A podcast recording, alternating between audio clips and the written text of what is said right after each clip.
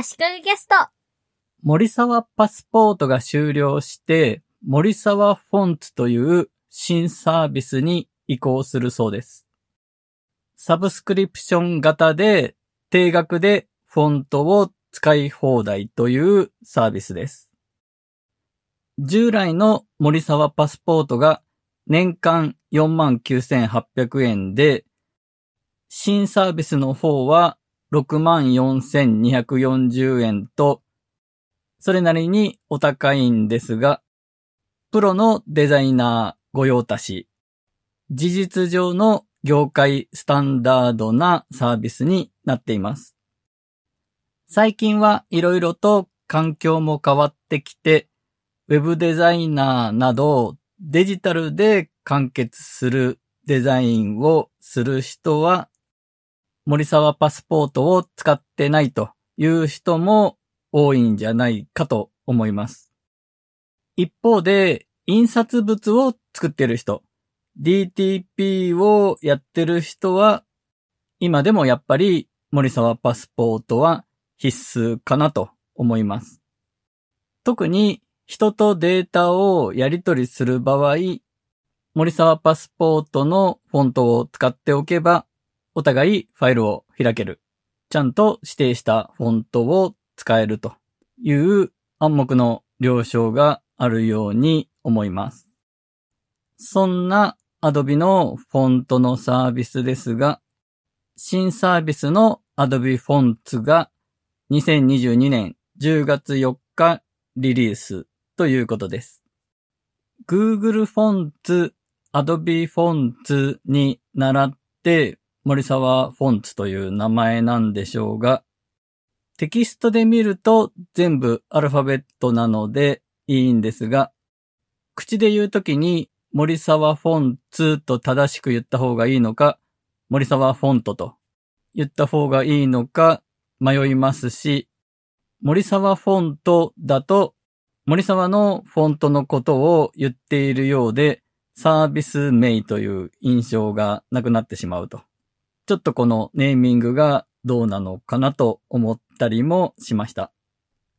森沢フォンツになって何が変わるかですが、一番大きいのは、同一アカウントで2台のパソコンに登録可能になったということです。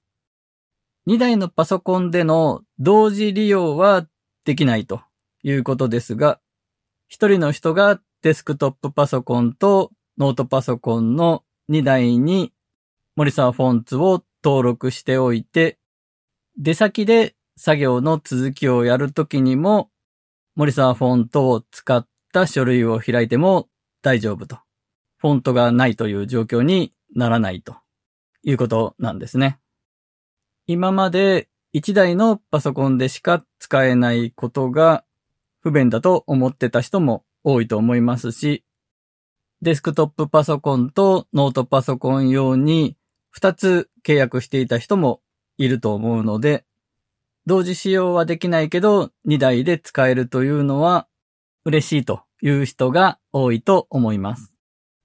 ちなみに私が森沢パスポートをやめた理由の一つとしてはこの点もありました。Adobe の Creative Cloud も2台にまでインストールできて同時利用はできないという森沢フォンツと同様の仕様だったと思います。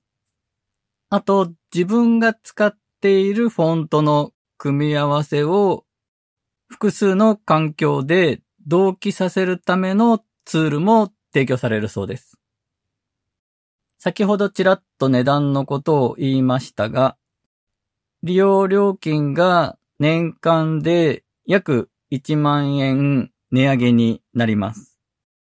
先ほど従来の森沢パスポートの値段が49,800円と言いましたが、これは税別の値段で、税込みだと54,780円になります。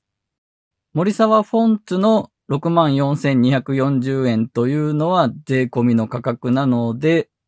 1万円弱の値上げということになります。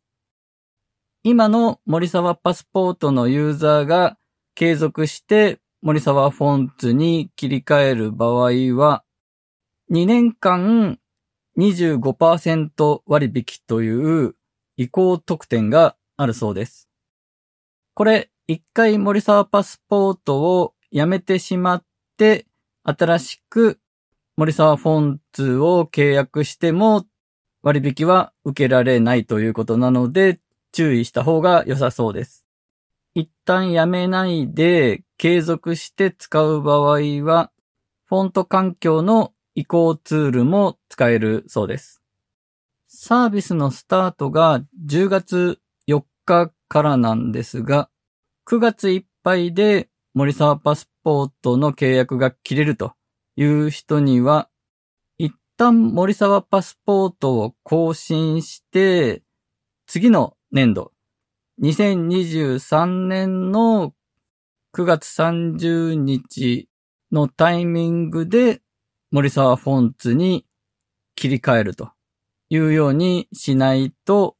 移行割引は受けられませんよと。森沢のサイトの Q&A のところに書いていました。あと、年ごとの更新が自動更新になるというのも便利になるところですね。これまでそうじゃなかったことの方が驚きだとも言えるんですが、毎年毎年ちょっと面倒な更新作業が必要だったんですね。昔は CD-ROM で更新していて、森沢パスポート更新用パッケージというのが家電量販店とか Amazon で売っていたので、私は毎年更新パッケージを購入して更新作業をしていました。この更新作業をするときに前年度の登録キーなのか何かが必要なので、古いパッケージもちゃんと取っとかないといけないんですね。で、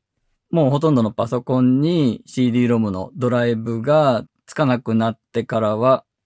ネット経由でフォントをインストールできるようになったんですが、年に1回の更新作業はネットだけではやらせてくれなくて、やっぱり更新パッケージを購入していたんですね。で、Amazon で更新パッケージを購入して、運送業者の人が運んでくれて、そこそこ立派な紙とか印刷代とかかかっていそうなパッケージを開けて、中に入っている紙に書いてあるライセンスキーを見て手で入力するんですね。かなりいろんな意味で無駄なことをしているなぁと当時思っていました。あと、森沢パスポートと森沢フォンツの違いの中で気になったのが、森沢フォンツはインターネット接続が常時必要という項目でした。森沢パスポートではインストールや更新時にインターネット接続が必要だったのが、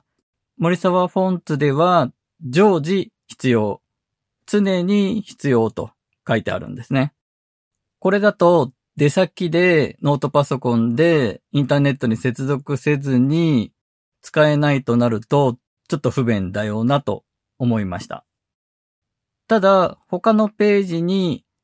一時的であれば10日間はオフラインでも使用可能ですと書いてあったので、出先でちょっととかいう時には大丈夫なのかなと、ちょっと安心しました。とはいえ、この手のものってタイミング悪い時に限ってライセンス確認しようとしたりする印象があるので、本当に大丈夫なのかなという懸念もあります。